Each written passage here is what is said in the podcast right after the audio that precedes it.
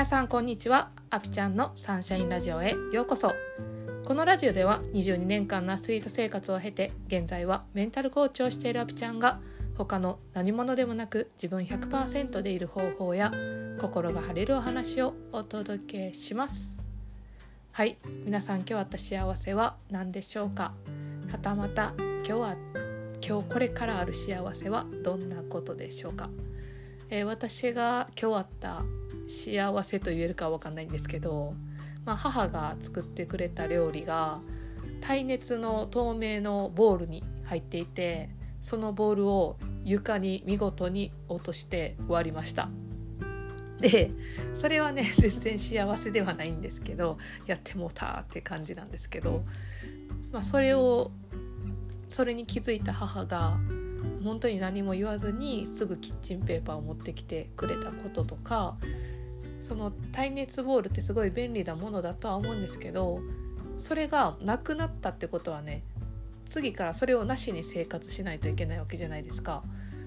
でそれってできるとは思うんですよ。でそこでこう工夫する力が身についてきたりするからその力が次備わるって思ったらあこのボールを割ったことで得られたものもあるんやなっていうふうに思ったんですよ。でこれ こじつけかもしらへんけどなんかねそのやってしまったことっていうのはあるんやけどそっからそれがなくなったりとか壊れてしまったりとかしても自分がまたそっからそれをなしに生きていける力が身につけられるって考えたらこうお別れの時やったんやなっていうのをね感じたんですよね。うん、でもし必要になったらまた買ったらいいと思うしそれを一回自分の中で選択できる期間になるっていうのは本当に自分に必要なものを選ぶ時間になるんだなっていうふうに前向きに捉えています。はいということで今日のポッドキャストのテーマに行こうと思います。今日のテーマはこた今日のテーマは言葉がもたらす力というお話をしたいと思います。あのインスタグラムの会社メタ社がスレッズっていう新しい SNS を作ったじゃないですか。あの安全なツイッターみたいな風に言われてるんですけど私もまだあの参加しただけで何か文章は書いたわけじゃないんですけどちょうど今日そのスレッズについてインスタライブをあのビジネスのすごいビジネスがすごいと言われている鈴木美穂さんがインスタライブをしていてでそれをちょっと見ていた時にあの学んだことがこうインスタって写真とか動画とか上げるじゃないですか。だからもうあの視界的にめちゃくちゃ情報入ってくるじゃないですか、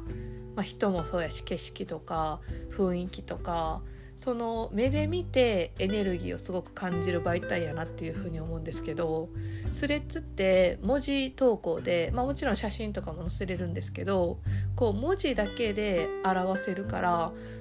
そこで感じるものってすごい自由度が増すっていう話をしてたんですよ。で例えばこうインスタで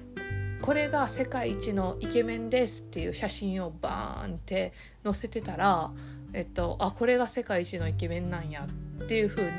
ただねその情報として入ってくるかもしれへんけどあなたが思い浮かべる世界一のイケメンとはって文字だけで見た時にはあ私やったら世界一のイケメンってこんな人やなとか芸能人やったらこの人やなとかあの人の顔とあの人の顔を足したら足した感じが私の中では世界一のイケメンやなって自分の中でそれを作り出すことができるんですよ文字の表記っていうのは。あのでそれを聞いた時にあ言葉がもたらすそのイメージ力の高さってすごいねんなって思ったんですよね。で私がそこから感じたのは、まあ、今は世界一のイケメンっていうテーマですけどどんな暮らしがしたいかとかどんな家に住みたいどんな仕事をしたい何が理想なのかっていう文字だけを見た時に自分がそのイメージするものが本当に自分が欲しいものであったり目指したいところである。ただそれをこう他人のものを正解にしたりとか